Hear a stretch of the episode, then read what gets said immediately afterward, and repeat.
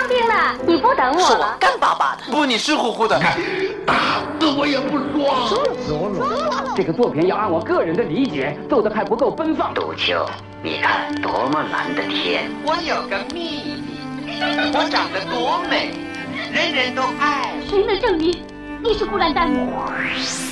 光影旋转的流金岁月，耳边重温的声声记忆，即使物换星移，年华不再，他们依然满怀温馨，沉淀着时代经典。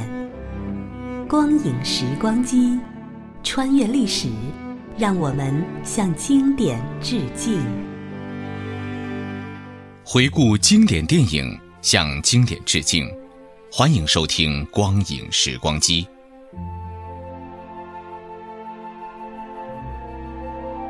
在今天，我们接受着来自世界各地的电影，可是我们与捷克电影亲密接触的机会还是少之又少。虽然米兰昆德拉的《生命中不能承受之轻》已经在荧幕上化身为《布拉格之恋》，但那依然不是捷克电影。不过，我们不知道。并不等于捷克电影缺乏佳作。本期的光影时光机，我们为您带来的国内上映于1982年的前捷克斯洛伐克影片《非凡的艾玛》，就是一部脍炙人口的经典。这部由上海电影译制片厂配音的影片，也让我们见识到了上世纪80年代上一场最辉煌时期的风采。曹雷、乔真。杨成纯等配音大师们，更是把配音的每个细节做到了极致。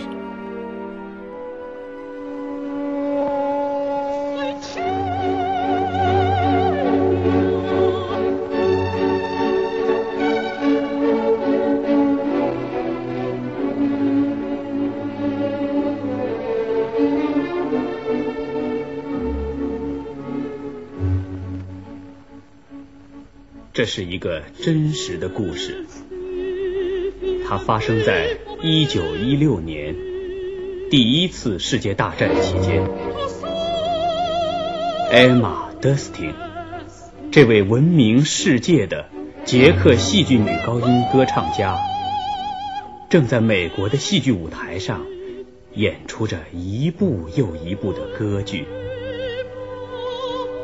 她获得了极大的成功。受到了观众的崇拜，荣誉、金钱、鲜花、掌声铺满了他面前的道路。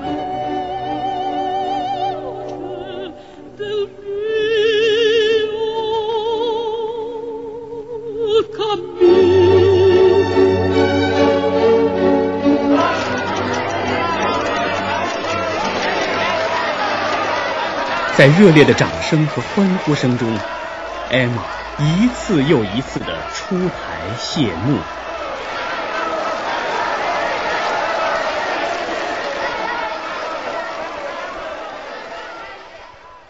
这是下个季度的演出合同。可我九月里回到国内了。哦，太可惜了，这次包银可不小啊！你现在想回国太危险了，欧洲正在打仗。哪怕住几天，我也要回去。德国人到处进攻，用飞艇轰炸伦敦，大西洋有他们的潜艇。小姐，请你别忘了路西塔尼亚号，死了很多人。我不要紧的，我有个护身符。你要是不回去，小姐，可以把你的包银提高两成。别说了，我不要，我只要回去。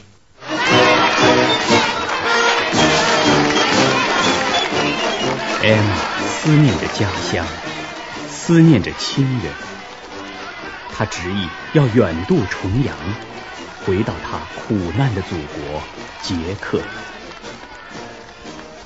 当时的捷克正在德国人的铁蹄下呻吟。再见，再见了。再见，德斯汀小姐，你的同胞送你的。啊，把它交给谁？他会来找你的。怎么接头？这你别操心。一位捷克同胞交给艾玛一件灰色披肩，请他带回祖国。祖国会感谢你的。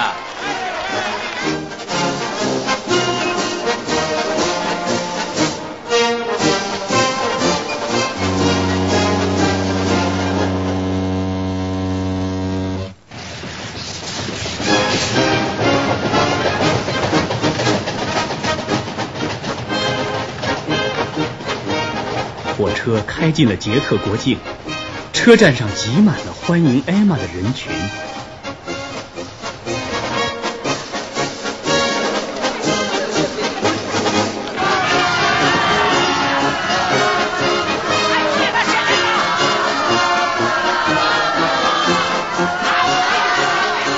人们献上了表示敬意的面包和盐，献上了上面画着捷克国旗的花环。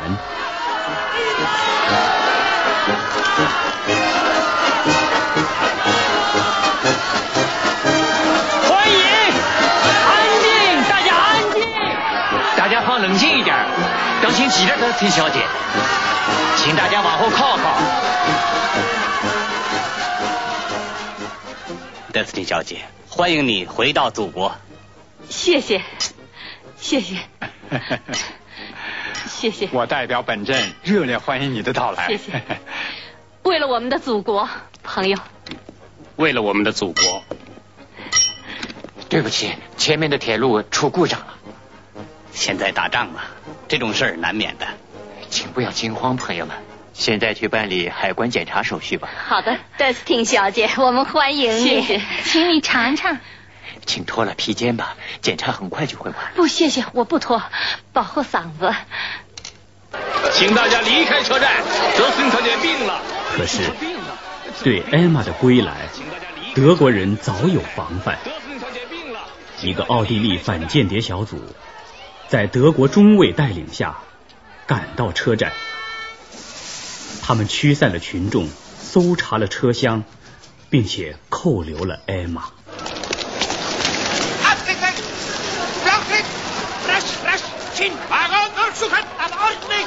你们到车厢去搜查，要彻底的搜查。是，快点。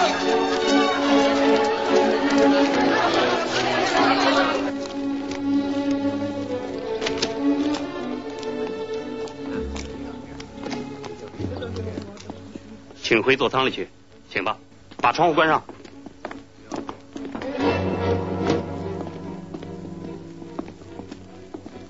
到舱里去，请你交出护照，脱下帽子。你喜欢这样式？你的钱包，你的披肩。请问这是为什么？你们这样做是什么意思？我没有权利回答你的问题。你的披肩。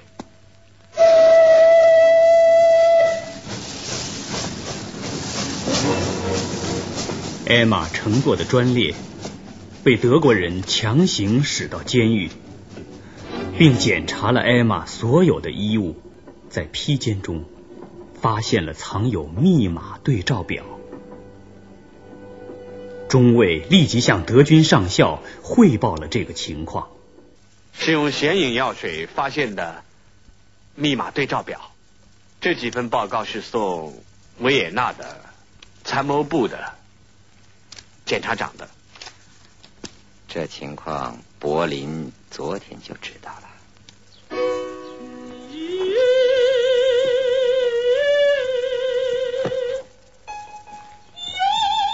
被囚禁在车厢里的艾玛用练唱。来表示抗议。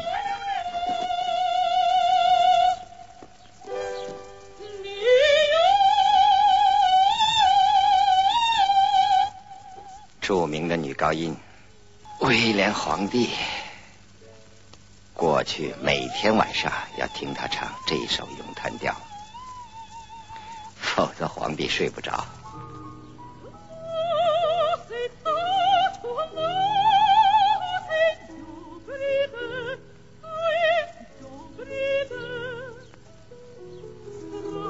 高歌吧，小云雀，向着花朵，向着瑰丽的天空致敬，纵情的歌唱吧。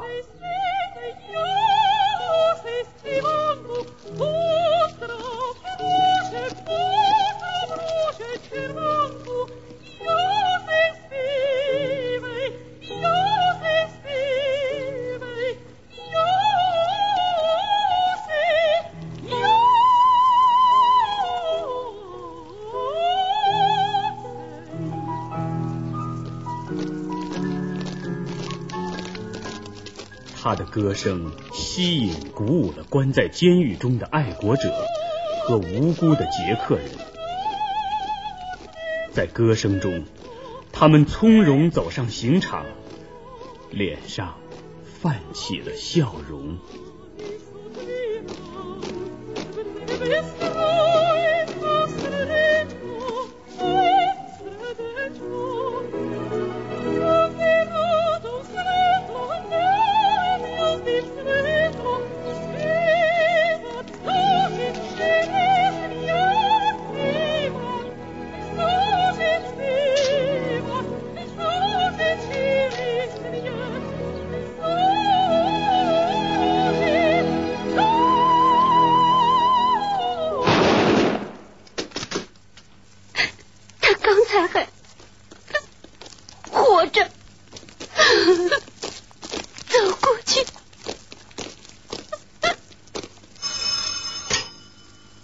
是的，他在这儿，维也纳司令部。是。好的。是将军大人。柏林认为德斯汀小姐是由于无知被人利用。威廉皇帝希望这事儿不要再提了，把它缝起来，不要让人觉察。由于德国威廉皇帝的一句话，艾玛被释放了，但是对他的怀疑并没有消除。这女人一定会把这密码交给什么人的？你是想利用小姐做诱饵？她才不会上当呢。布拉格的局势很不稳定，德斯汀能背出大段唱词，记性很好，一定都记在这儿了。赶快逼他回家去，不让他在国家剧院再演唱了。艾玛回到布拉格，来到了国家剧院，望着阔别已久的这座庄严富丽的建筑，感慨万千。他希望能马上登台，为祖国人民演唱。我们非凡的艾玛，我们的国家剧院太荣幸了。我欢迎你回国。二十年前我在这儿试唱过，希望被你们录取。你的前任叫我回家去洗个冷水澡，清醒清醒。这真是大错特错。不过当时你不像今天，也轮不到我们。世界上只有这个剧院是靠国民捐款建造的，只有在这儿演唱，我感到怯场。你请坐，艾玛。最好安排在星期天。德斯汀小姐。呃，按我们的意思，最好你今天晚上就唱。唱什么？瑞比亚还是马伦卡？艾玛，你一定在美国拿惯了天文数字的包银，恐怕我们满足不了你的要求。我不要钱，我要为捷克的战争孤儿义演。现在要这么做，恐怕会触犯官方。叫那些孤儿坐等形势好转，等打完仗吗？我想一眼募捐，我来开个头。你们也来捐一点吧。艾玛。官方会怎么说呢？他们求之不得，有了封闭剧院的借口。我们一定要考虑到后果。那你们说怎么办？等局势稳定一点吧。是啊。为什么要这样？要知道，外面有些流言蜚语，使得观众不会来看的。不会来看？观众怎么了？我自己也不太清楚。我也是听说的。呃，你带了什么东西回国给抓住了？怎么又没事？放了你，想到哪儿去了？你们是不是怀疑我？不会的，哦，艾玛，我们说什么也不会怀疑你的。我们在报上登个启事，说你突然感冒了，或者是病了。我没病，永远不会病倒。这启事不会让登的，不许登 Destin 的消息。编辑部收到命令了。我们就说筹备不及，推迟了。先生们，别操心了。现在我明白了。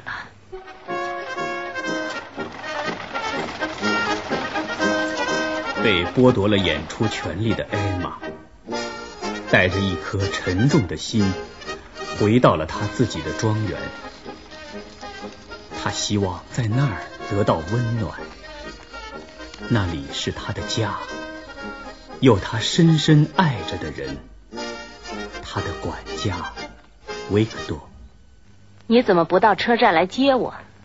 三月以后你没写过信，你有新欢了。我看这样也好，免得赌钱把我输给别人。这是什么？辞职信，请你同意吧。他多大了？漂亮吗？我决定要走了。你是说着玩吧？是真的。不，维克多，我再不离开你。你跟我去美国，我们天天在一起。当个随从，让人家叫我 Destin 先生。不，艾玛，我不愿意伺候你。好吧，我不再出国了，我跟你待在一起。我可不要你为了我牺牲你自己。那你想怎么样？说吧，我一定照办，照你的办。你不能放弃你的艺术，我不能当你身边的点缀。我要家、妻子、孩子，圆满的家庭。你有这权利，我应该给你。你有没有想过，我也有权利？我天天过着孤孤单单的生活，这你想得到吗？只有这样才能攀登艺术高峰。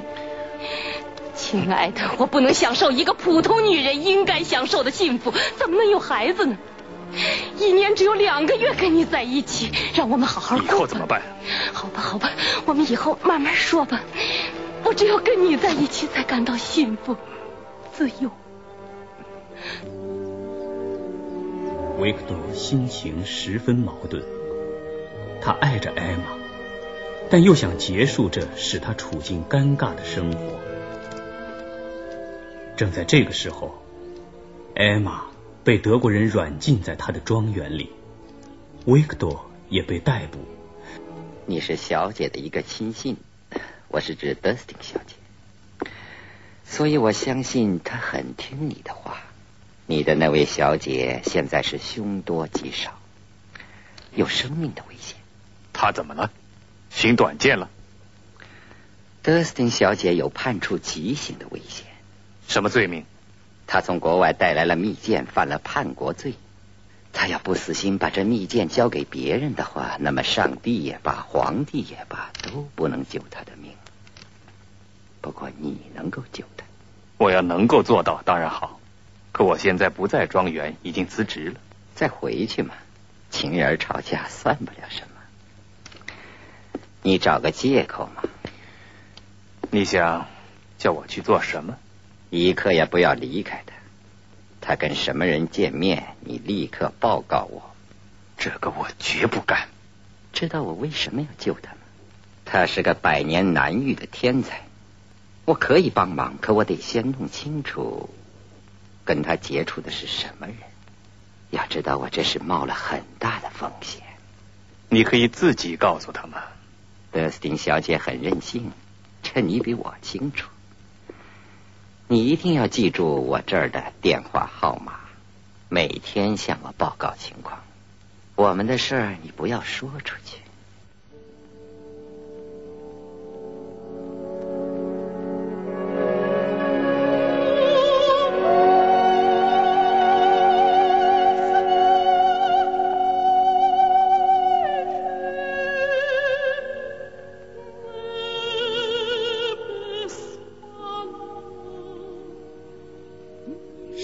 去了自由的艾玛，泛着一叶扁舟，荡漾在宁静的湖面上。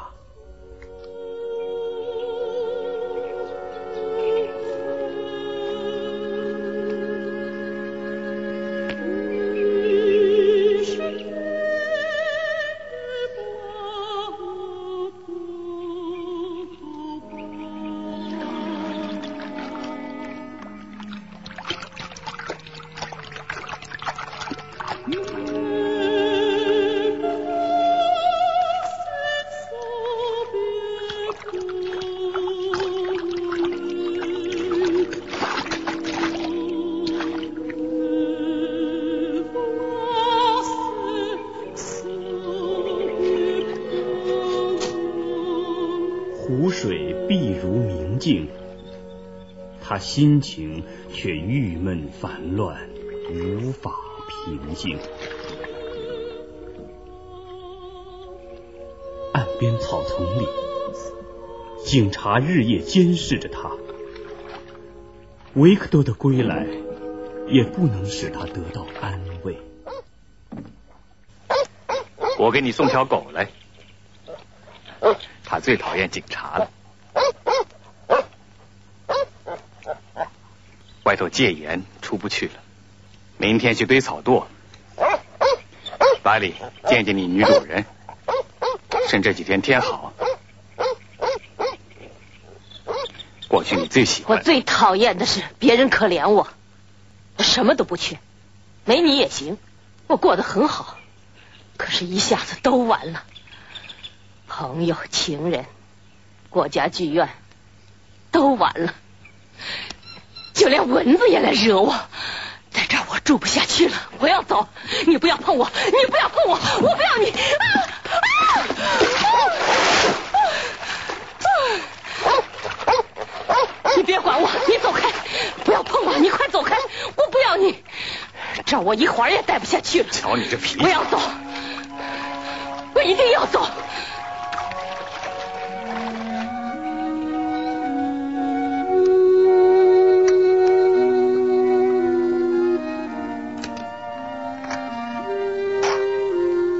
有人来找我吗？没有，小姐。趁热喝吧。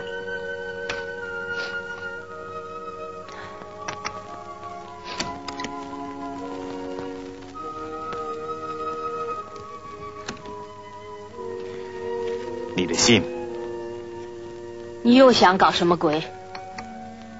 这封信没封口，说寄来就这样。这信是谁拆的？邮差说他拿到就是这样。看了连封也不封，信也没了。我姐姐来的，她写些什么？他们不能这样对我。门外头有岗哨。你想说明你来是因为邮差进不来吗？你也发现离不开我。不过你也对，我们好不长的。帮我个忙好吗？艾玛忍受不了这种阶下囚的生活，他让维克多去找上校要回护照。天真的打算重新出国去。你这次来是白来了，小姐哪儿也不能去，她给软禁了。知道为什么？他叛国了。他把披肩交给谁了？他没有，一直穿着它。他很怕冷吧？好，以后会怕热的。你怕热吗？你把德斯汀记在心里的密信套出来。这个我绝不干。我们已经掌握了你破坏军需的证据。你是个兵，在战争时期不执行命令，后果你知道。你要不找到德斯汀跟地下的联系，就把你枪毙。对一个演员来说，还有什么比不能从事艺术创作？更为痛苦的呢，愤懑而又忧伤的艾玛无法得到解脱。他听着自己过去灌制的唱片，聊以自慰。我的成名作，哼，唱的多好，可我不忍心听。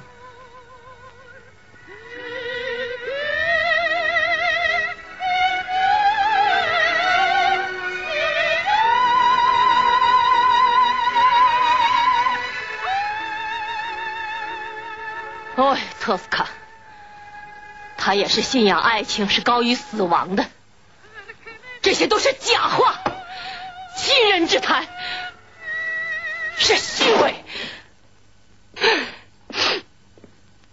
我是在演戏，我这个人不会装假，装的不像，反倒惹你生气了。我跟你明说了吧，可你一定不要告诉别的任何人。艾玛，善良的维克多左右为难，他不愿屈从于敌人，又不愿使艾玛遭受更大的迫害。